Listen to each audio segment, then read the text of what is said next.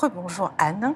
Merci encore d'être avec nous, euh, puisqu'effectivement aujourd'hui vous allez ouvrir votre nouveau cinéma donc de Pont-Sainte-Marie, donc euh, projet euh, éco-responsable euh, que vous portez depuis un certain nombre d'années maintenant, un projet de longue haleine. Donc vous êtes encore euh, effectivement, en tout cas sur la fin du, la fin du chantier quand même. Sur la fin du chantier, euh, c'est toujours un petit peu interminable hein, pour ceux qui ont connu des chantiers. C'est difficile. Comme voilà, il y avait un t-shirt d'un film, vous savez, de, travaux. il y avait marqué en dessous on sait quand ça commence. Alors pour recontextualiser quand même l'arrivée de Utopia Pont-Sainte-Marie, on peut peut-être rappeler le, fameux réseau Utopia, le réseau des salles de proximité art et essai, et qui est implanté aujourd'hui dans six villes. Mhm. Euh, Avignon, Bordeaux, et Montpellier, Saint-Ouen-l'Aumône, Toulouse et Tournefeuille, et désormais Pont-Sainte-Marie. Voilà, le septième maillon du mini-réseau Utopia.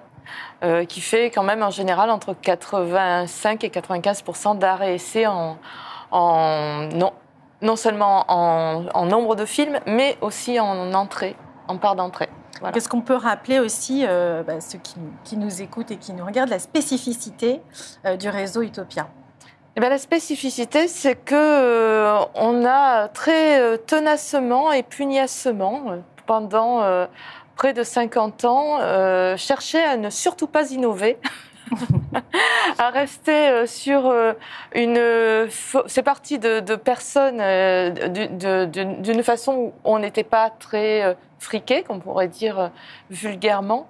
Et, en fait, on a toujours eu, on a toujours été un petit peu décroissant naturellement, en se disant qu'il pouvait toujours y avoir un retour de bâton, toujours un retour des vaches maigres.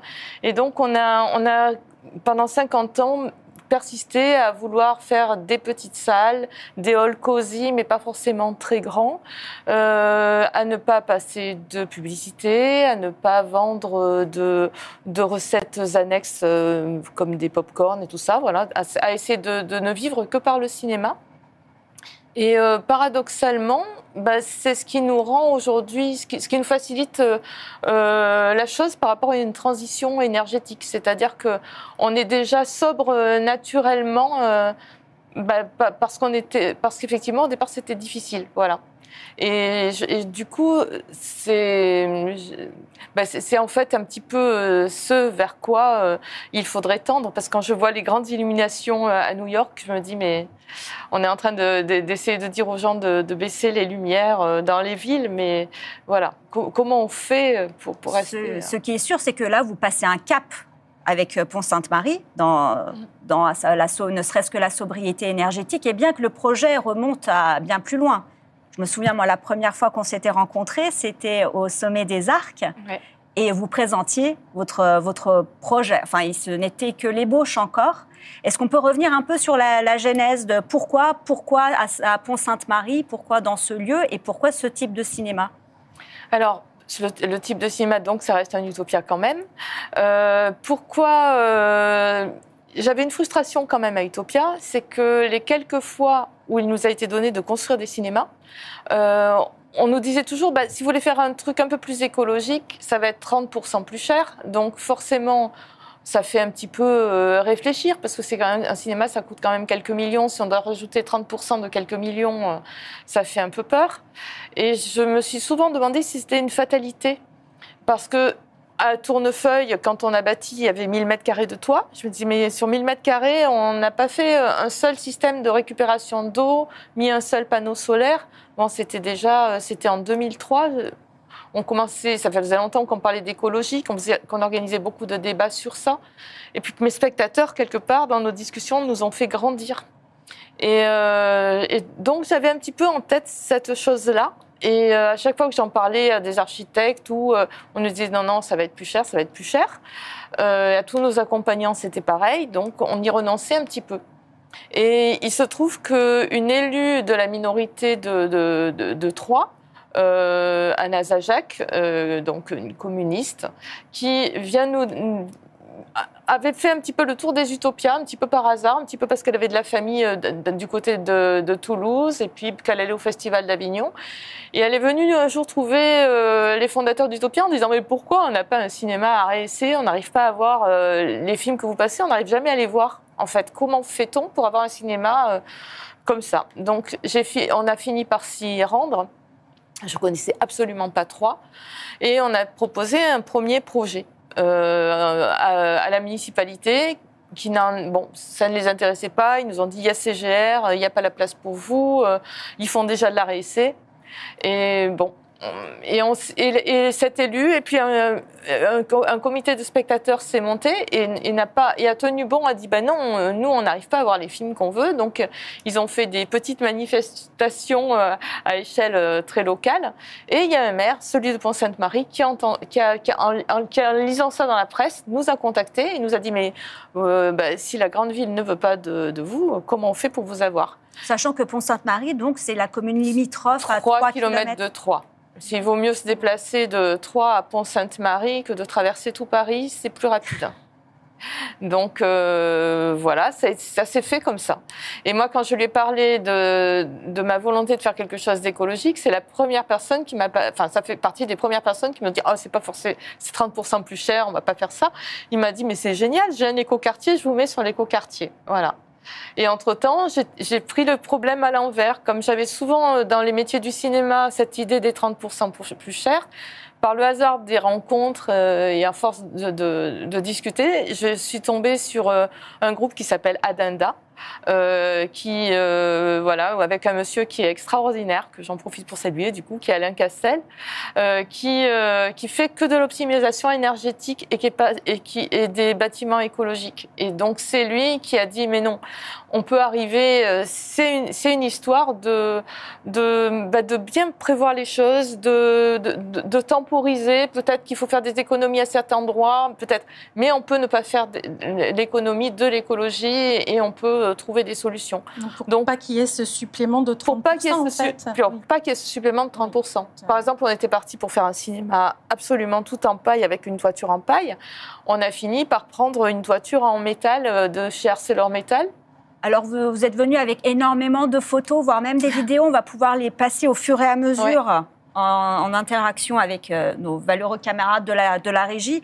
Là, par exemple, on peut peut-être commencer par euh, voir à quoi ressemble. Ce qu'il y avait avant à la place du cinéma, c'était un, un, centre de réparation de camions. Militaire, oui. C'était une base du centre de mobilisation des armées jusqu'en 1982. Oui. Donc, Là, on euh, voit à peu près ce qu'il y avait avant. Alors avant, avant c'est, euh, on voit le, oui, c'est la halle qui reste encore juste à côté de nous. La nôtre ressemblait à peu près à ça. Et là, c'est un petit, par contre, euh, sur la gauche, c'est un, petit mur en terre euh, crue, enfin même pas en terre crue, en chanvre, qui a été réalisé par les élèves de, de l'Institut universitaire des métiers du patrimoine, en fait. Oui, l'avant, l'après. Voilà, bah, parce que quand on construit en bois, comme on est un ERP, on a une certaine frustration, c'est qu'on voit toute la structure qui se monte, qui est magnifique c'est très très beau à voir. Et puis à un moment, il faut faire des murs. Et là, on vous met du placo-plate partout. et on voit même plus la paille, on voit plus rien. Donc c'est pour ça que j'ai eu l'idée de, de, bah, de, de, voir avec euh, l'Institut universitaire euh, de, métiers du patrimoine comment on fait pour, euh, pour avoir une petite signature locale et pour montrer ce qu'est une structure bois quand même malgré tout. Et d'ailleurs, on, peut, on va pouvoir voir l'intérieur de ce qu'il y a dans vos murs. Du coup, y en a une petite vidéo ah bah ça, on, peut... D'accord, ah bah lançons la, visite, d'abord. et euh, bah, pendant, pendant vous ça, continuez à la visite il y, a 15, il y a 15 jours. Maintenant, ça a encore progressé. Maintenant, on est, bah, ce soir, on peut ouvrir. On va dire c'est presque fini, là. Voilà. Et donc, qu'est-ce qu'il y a? Vous pouvez commenter les... Ah ben là, donc on est dans l'entrée. Bah, sur, le, sur, la droite, on voit notre euh, fameux coin cheminée, comme on a euh, un petit peu de partout. Là, sur la droite, on aperçoit le petit bureau avec une caisse euh, que j'ai récupérée à la salle des ventes. Et eh ben, ça, c'est moi. euh, ensuite, on était en train d'installer justement le, les projecteurs, enfin les, les, logiciels, quelques logiciels caisses. Euh, là, c'est la plus grande salle. Euh, qui est alors avec des tissus. Euh, on a mis du velours partout parce qu'on a la chance dans l'Aube d'avoir TF Création euh, qui qui nous a bah, qui nous a bien soutenu. Oui, et parce qu'on n'a pas eu l'occasion de dire que vous avez fait beaucoup appel à des entreprises le plus possible locales dans, le- dans la Local, continuité de mais la démarche. Mais cinéma aussi, parce qu'en fait, euh, ils ont, les entreprises cinéma ont quand même un savoir-faire euh, qui, est, euh, qui est incomparable. Ils vont très vite. C'est vrai qu'on a envie de jouer la carte du local, et puis des fois, on se dit, bon, il y, a- il y a certaines entreprises qui sont, euh, qui sont un peu perdues savoir-faire face à un particulier. chantier. Oui, il y a un Il faut savoir-faire avoir un, peu un équilibre. euh, C'est ça. C'est difficile de Oui. trouver cet équilibre-là. Oui. Donc, qu'est-ce que, hum, effectivement, aussi, vous, donc, vous parliez de, de, de, de- de la, terrasse, du toit. Quel, quel est le, quels sont ce que vous avez mis en place? Qu'est-ce que vous avez mis en place justement pour, pour l'énergie, pour récupérer l'énergie Alors, le bâtiment, il, il est euh, très décarboné dans le sens où euh, euh, on a essayé de limiter un maximum le béton. Mhm. Alors, on l'a utilisé dans les, pour les fondations, parce que là, on a besoin quand même de matériaux imp- imputrescibles. Et puis, on, on s'est servi de la déclivité du terrain pour, loger ben, un poêle biomasse. Pour, donc, on chauffe Mhm. au bois. Euh, ensuite, il y a une partie pour deux zones de compostage pour les toilettes sèches et de récupération des urines. On sépare les deux, Mhm. euh, puisque l'urine est stérile. On a des photos, je crois, de, Pas des toilettes. Pas trop des Non, toilettes, eh, parce que c'est ouais. de la, de la, de la, pardon, du système de biomasse, non? Euh, non, on n'a pas, on n'a pas mis ça parce que c'est bon. Après, on pourra en mettre euh, éventuellement ultér- ultérieurement. On peut remettre peut-être la photo du hall où on voit au moins le, euh, la cheminée. Voilà. Et donc en dessous, on a aussi toute la tripaille qui va pour le photovoltaïque. Et on a une photo des panneaux. Et on a une Sur plateau le photovoltaïque. Et là, après, on passe directement du coup au toit. Et la Mhm. toiture, en fait, c'est un peu une mer de panneaux photovoltaïques. Il y en a, euh, je crois, 600 mètres carrés.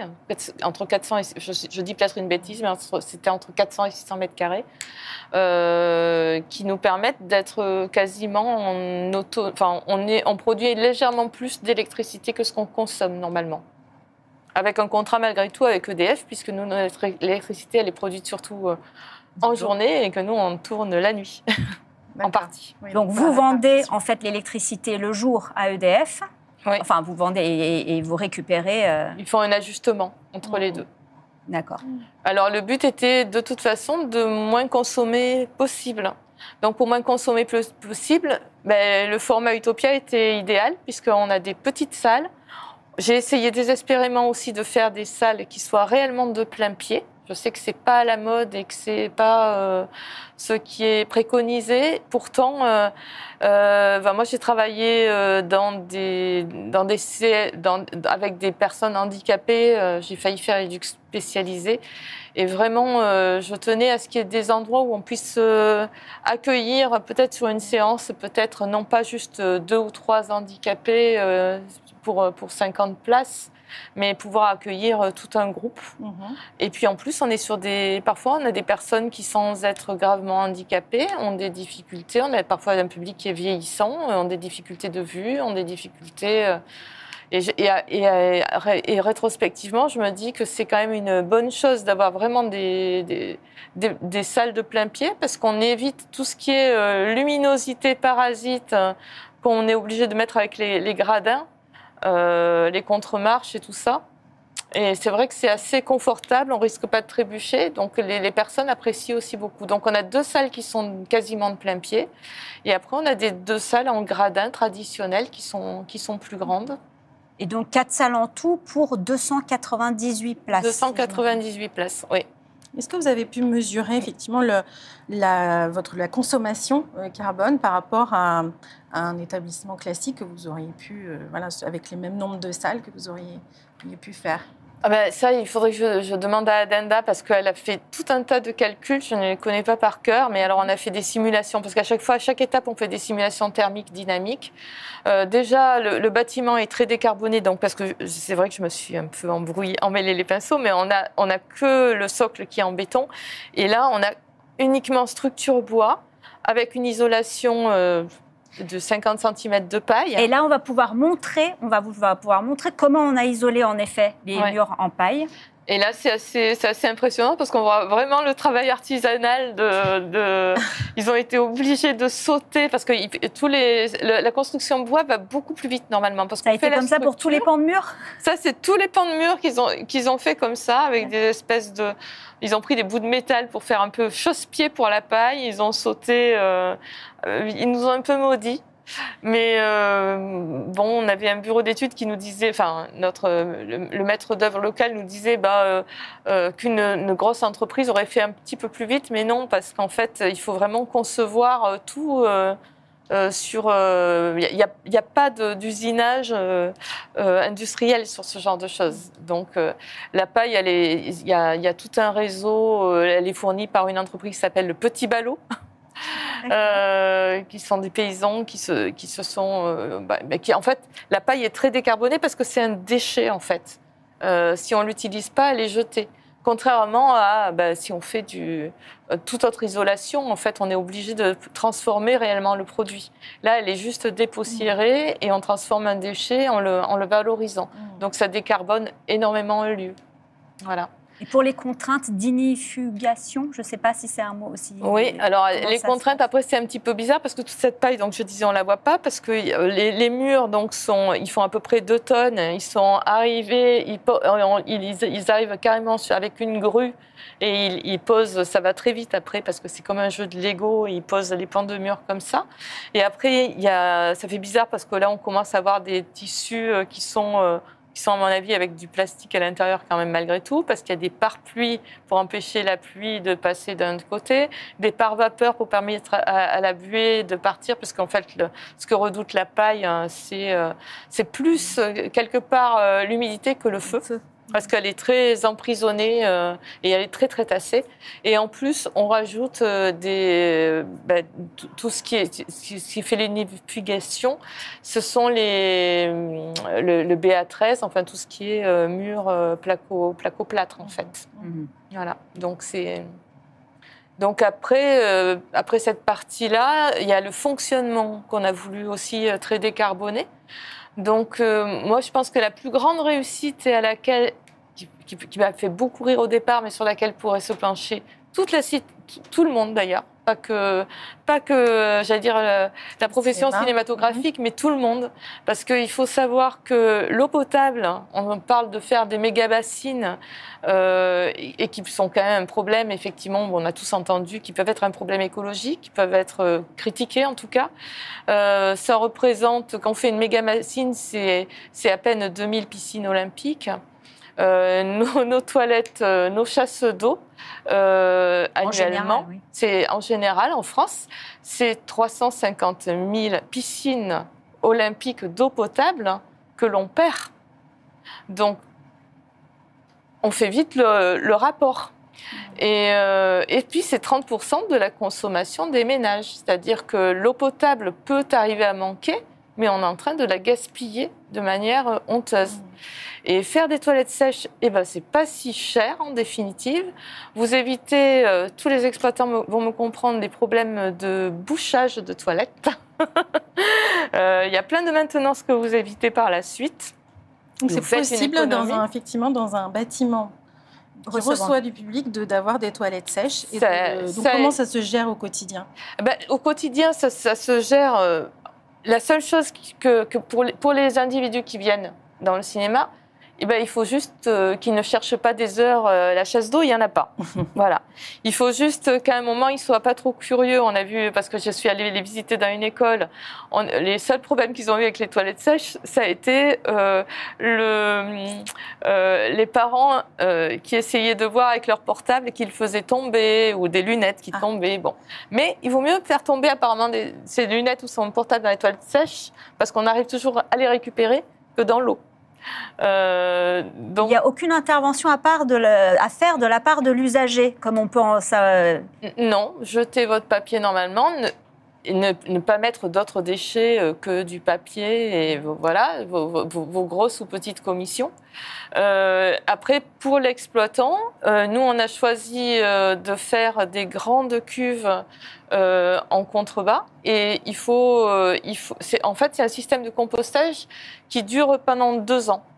Donc au bout de deux ans, ça sort complètement hygiénisé. Et on a l'impression que ça peut être très ça prend, prendre une grosse masse euh, euh, volumique, enfin un gros volume. Mais en définitive, euh, sur l'école de Saint-Germain, où ils ont 70 enfants plus les adultes, et donc là, c'est des besoins qui sont quotidiens, ils y restent beaucoup plus longtemps que dans un cinéma. ça fait 10 ans qu'ils n'ont pas eu à sortir quoi que ce soit. Euh, 10 ans que rien n'est sorti de ce qui est rentré. Non, parce qu'effectivement, il y a, y, a, y a plein de petits micro-organismes, il y a des petits vers de terre. Ça se composte et au bout de et, c'est du terreau en fait. C'est même dommage de ne pas le sortir parce que c'est c'est un terreau qui sent moins moins fort que si vous l'achetez euh, dans une grande surface. Hein. Mm. Ça sent rien. Donc ça, c'est la difficulté par contre qu'on a dans un cinéma, puisque le... on y reste peu longtemps et quand on va euh, euh, quand on va dans un lieu public, on a plus tendance euh, ben, à faire un petit pipi qu'une grosse commission qu'on peut faire garder chez soi en lisant le Canard enchaîné ou l'Express. Enfin, je sais pas, ça dépend des goûts. on a beaucoup plus de liquide à traiter. Mhm.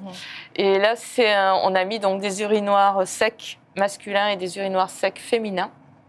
Euh, et, pour pouvoir euh, récupérer dans des cuves, parce que l'urine est stérile, donc il n'y a pas de, de, problème de microbes avec l'urine, et pour pouvoir euh, recycler ça un jour, si la région Grand Est, parce que les régions commencent à développer ce, genre de, à inciter ce, à ce genre de choses, peut, euh, peut inciter les, les paysans à, récupérer l'urine comme engrais, parce que c'est quand même le plus vieil engrais du monde, celui qui coûte le moins cher mmh. et euh, qui est tout aussi efficace que les, les engrais polluants. Mmh. D'accord. Voilà.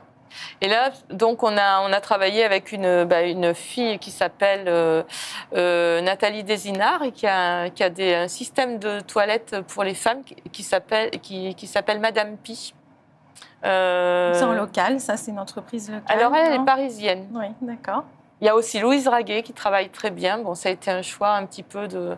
Euh, on a hésité longuement avec les deux. Ça, c'est mhm. les Marcel. C'est deux, deux filles. Ce sont deux filles qui, bah, qui ont réfléchi à, nos manières féminines de faire les choses. Mhm. C'est-à-dire que on remarque tous des fois dans les cinémas, si on s'occupe un petit peu du ménage, par exemple, que, puis on remarque toutes en fait que on s'assoit rarement sur les toilettes parce qu'on a peur d'attraper des petites maladies ou de se salir.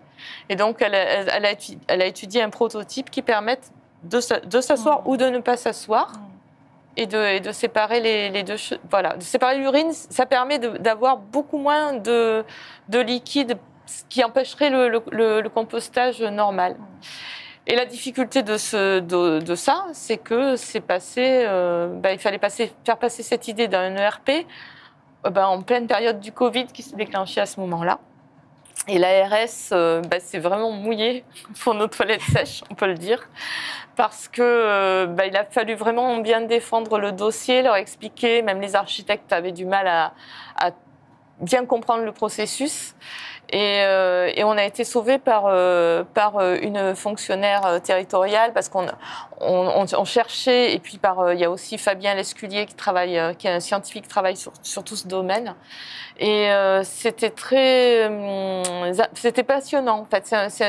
On ne dirait pas, mais j'invite tout le monde à, s'occuper de, bah, à s'intéresser à ce domaine-là, parce que euh, il y, a eu un texte, c'était même pas un texte de loi, c'était une question à l'Assemblée d'une députée qui avait demandé si on pouvait avoir des toilettes sèches dans un ERP. Il avait été répondu oui.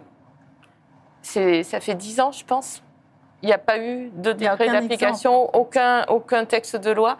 Et donc, euh, c'est pour ça que je dis qu'ils se sont mouillés, parce qu'on a fait sans et en démontrant que c'était possible. Il n'y a pas aujourd'hui d'autres ERP euh, Mis à part euh, l'école de Saint-Germain, mais qui a été mis en place par le même bureau d'études que moi, à Danda, et par un bureau, par aussi une association qui est très militante pour ça, qui s'appelle Pierre et Terre, qui est dans le Gers. Euh, et, effectivement, les parents ont été ravis en fait, parce qu'ils se sont, au début, il y avait une réticence, ils se sont aperçus dans l'école, ils ont constaté euh, qu'il y avait euh, beaucoup, beaucoup moins de, maladies en fait parce qu'il y a tout un système d'extraction d'air qui, au lieu de. Parce qu'on extrait dans tous nos toilettes l'air qui passe par de, enfin, tous les microbes passent près de notre nez puisque l'air est extrait au-dessus. D'ailleurs, on le sent, il y a des odeurs. Et là, nous, c'est extrait réellement, on crée une dépression et, toutes les odeurs, euh, tous les microbes passent par l'intérieur mmh. des toilettes. Donc on imagine que ça a été un peu un parcours du combattant quand même, cette idée, euh, cette idée-là est peut-être pas évidente à porter aussi, peut-être. Euh. Non, ben on a voilà. Il y a un moment, je me suis, euh, avec Dominique Besnéer sur sur une émission, je me suis auto-intitulée comme il se marrait trop avec mes toilettes sèches. Je me suis auto-intitulée Dame pipi de la RSC, ça les a fait rire. Et voilà, je tiens cette appellation. Bah, oui, oui, Sur ma tombe, il faudra marquer à la Dame pipi de la RSC. voilà, ça ira très bien. C'est bien que ce soit assumé et que vous ayez réussi. C'est vraiment une, quand une performance d'avoir réussi. Bah, ça, c'est une question. C'est une, après, quand on y réfléchit, c'est une question de bon sens, en mhm. fait. Quand, quand, on demande à nos aïeux euh, euh, le choc que ça a été de mettre des toilettes à l'intérieur des maisons, alors qu'ils euh, savaient que ça mhm. véhiculait beaucoup de maladies. Et je me suis beaucoup posé la question. J'ai essayé beaucoup d'intervenir sur France Inter dans ce sens-là, pendant le Covid, en disant mais. Et les toilettes, est-ce que on parle des gestes barrières, mais quand même, il faudrait attendre au mmh. moins un quart d'heure euh, euh, et puis désinfecter tous les toilettes avant d'y aller après mmh. quelqu'un d'autre dans les lieux publics, quelque part, si on veut qu'il n'y ait, mmh. pas de micro-gouttelettes qui traînent. Euh. Bon, en revanche, il y a quand même dans le cinéma, effectivement, un, quand même un fonctionnement que, qu'on peut pas qui nécessite de l'énergie tout de même. On peut pas, voilà, comme la projection, où là, en même temps, vous, avez vous êtes équipé en laser, parce que c'est moins, moins énergivore. Alors, c'est moins énergivore aussi parce qu'on a des petites salles. Oui. On n'a pas de 3D. Euh, donc, nous, euh, c'est à la limite une, une bande-annonce quand on a le temps, euh, mmh. une annonce sur un débat, et puis le film. Donc la question qui vient quand même, c'est qu'effectivement au niveau de la rentabilité, effectivement vous disiez qu'il y avait un, un, surcoût par rapport à la construction, même, que vous avez, même si vous avez réussi à le limiter, mais pas de confiserie. Euh, pas de publicité aussi. Est-ce qu'on arrive à rentabiliser et équilibrer le cinéma? Mais Ça fait quand même. Euh, alors, Utopia est né en 76, donc ça fait 46 ans qu'Utopia vit sans confiserie, sans publicité, sans autres subventions euh, automatiques que celles du CNC qui sont, bah, qui sont géniales, mais voilà, c'est dû à la qualité d'un travail. On n'a pas de subvention de fonctionnement. Et on arrive effectivement euh, à vivre euh, et à, se rémunérer. Mhm. Vous avez résisté aussi à l'appel des caisses euh, informatisées?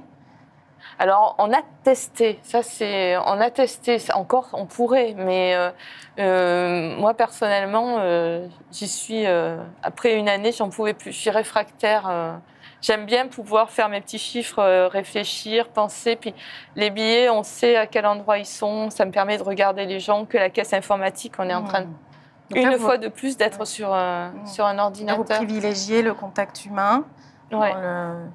Vous n'aurez pas non plus de, portail automatique pour faire entrer les gens. Non, et on n'aura pas de prévente hormis pour les débats. Mais c'est vrai que la, façon de fonctionner d'Utopia, quand même, mmh. Euh, on va passer un film, euh, ce qu'on peut appeler un film porteur pour nous. Euh, bon, j'allais dire les amandiers, c'est pas en ce moment, c'est pas le bon film à citer.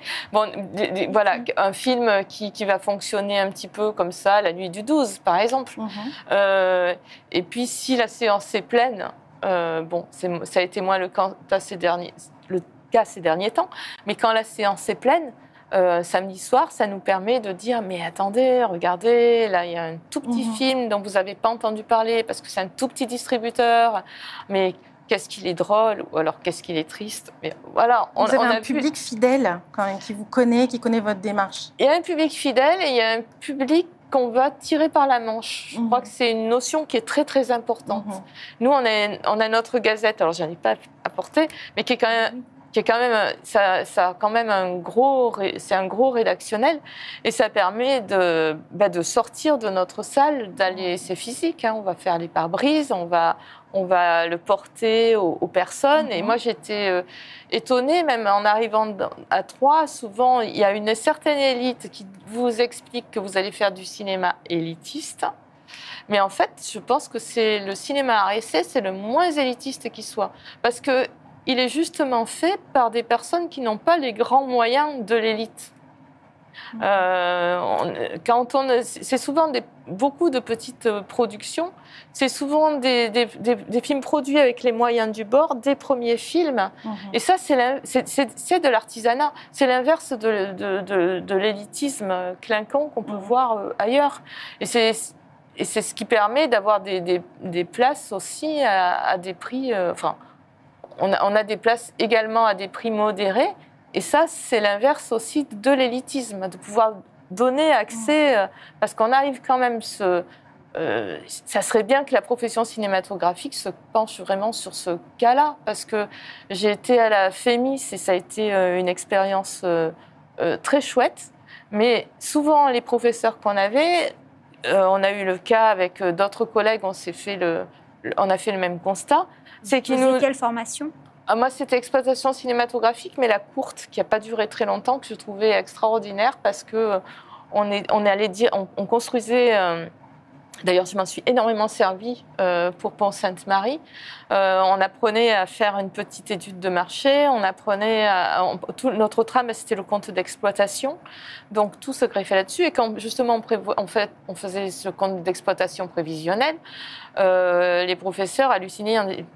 En- vous- ils- presque ils allaient nous mettre une mauvaise note parce que, bon, je caricature un peu, mais en disant mais vous avez oublié les recettes annexes, euh, vous avez oublié. euh, ben non, en fait. Ou alors, La facture vous avez pas de subvention de d'électricité. fonctionnement. Vous- non, ça, on n'oubliait pas, mais vous avez oublié les, les- les- les subventions de fonctionnement. Mhm. Mais oui, mais on n'en a pas. Alors elle disait, mais c'est pas possible, il faut soit l'un, soit l'autre. Et, et de la pub- ou de la publicité. Enfin, et on disait, ben nous, on n'en a Mhm. pas. Il disait, ah, Utopia, ah oui, ah bah oui, c'est- pas pareil.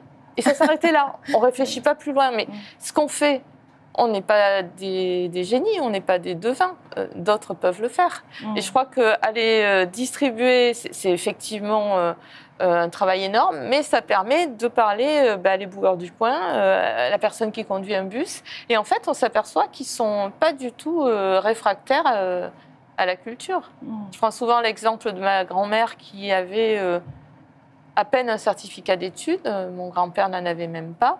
Mais lui se passionnait pour les opéras et, et- et ma grand-mère, elle, elle connaissait du Victor Hugo euh, par cœur. Et pourtant, euh, c'était pas l'élite non plus. Pour vous, effectivement, quand on parle de reconquête euh, du public, de faire revenir les gens dans les salles, pour vous, ça passe par là, par la- l'accessibilité. Par se rendre culture. accessible, par, par ne pas être supérieur, euh, enfin, se sentir supérieur au niveau cinémato, enfin, euh, cinéphile, je veux dire. Et puis ça passe par euh, vraiment par le contact humain. Mhm. Parce que souvent, quand on. le- le pre- c'est le premier pas qui coûte, en fait.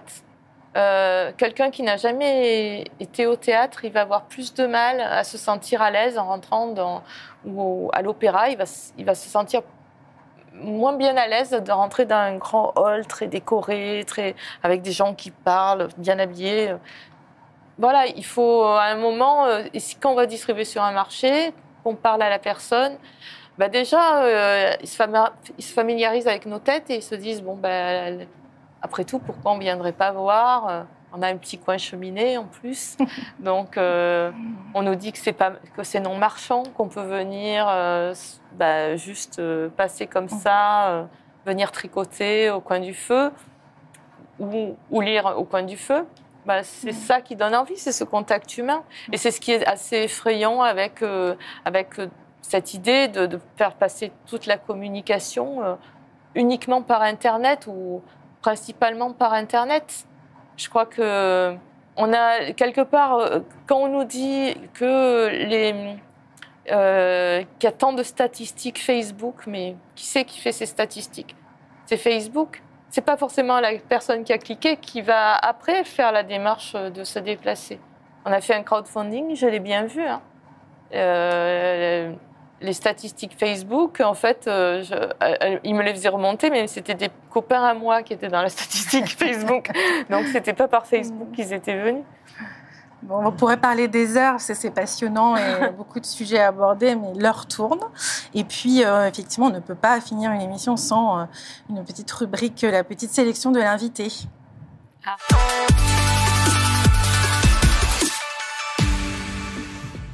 Chégul, est-ce que, tu, euh, est-ce que Oui. tu veux poser la première question à Anne? Merci Marion. Alors, quel est votre premier souvenir de cinéma en compagnie de votre mère, mère Anne-Marie Faucon, qui est parmi les fondatrices du réseau Utopia? Je vais faire de la délation. Bah, c'était un Walt Disney, je crois. c'était, c'était, euh, c'était tout simplement Blanche-Neige parce que j'étais toute petite et euh, je m'en souviens. Euh, je ne sais pas si on n'a pas dû sortir de la salle parce que la, la, la, la méchante reine m'a complètement traumatisée. voilà, c'est peut-être pour ça qu'on a envie que de faire de la réessai après. Et ensuite, donc, quel est le film qui pour vous représente le plus l'esprit Utopia? Moi, j'ai envie de dire, moi j'ai eu un, de, gros coups de cœur euh, avec les films de Ken Loach, donc j'ai envie de dire un peu tous les films de Ken Loach en fait, parce que c'est ce cinéma euh, social qui est proche mm. de, bah, de nous, de, de, tout le monde, et qui, et qui donne envie de... Voilà, c'est ce, cinéma social qui parfois été décrié à certains moments sur la croisette, ça c'est par vague, et en même temps... Euh, moi, c'est toujours bouleversant de, de, de, voir euh, et de revoir les films de Ken Loach. Et c'est tout à fait euh, ce qu'on fait, où j'aurais pu aussi, côté français, euh, citer Guédiguian et côté belge, les frères Dardenne. voilà. Et pour finir, le film qui montre la plus belle utopie, ou la plus belle utopie devenue réalité? La plus belle utopie. J'ai envie de partir complètement à l'autre bout du monde. C'est Après, il faudrait que j'y réfléchisse plus longtemps, mais euh, peut-être les films de Miyazaki, quelque part. Le château ambulant, c'est une tellement belle utopie. Et puis, il y a, toute une part d'écologie, en fait. Ou, euh, aussi, euh, sinon, Woman at War. Woman at War, puisqu'elle va, elle se bat contre contre les moulins à vent, contre, contre l'électricité, elle toute seule. C'est aussi, voilà, c'est des super utopies de se dire qu'on est tout petit, mais qu'on peut bouger les choses. Merci beaucoup, Anne. Très belle, très belle conclusion.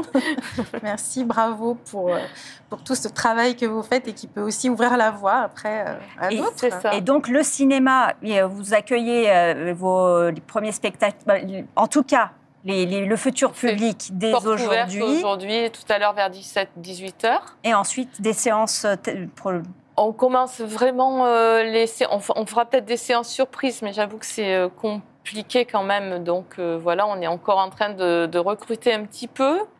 Et, et puis surtout. première gazette au 21 première gazette, décembre. Le 14 décembre. 14, 14 décembre. Le 14 décembre. On a une semaine pour la distribuer et on démarre vraiment le 21 décembre comme un cadeau de Noël à la planète, diraient mes ancêtres. Bravo, merci beaucoup d'être venu euh, aujourd'hui. Merci. Merci Echegul. Merci Marion. merci, merci, à tous de, nous avoir, de nous avoir suivis. Et on se retrouve dans 15 jours. Voilà, excellent calendrier de l'Avent.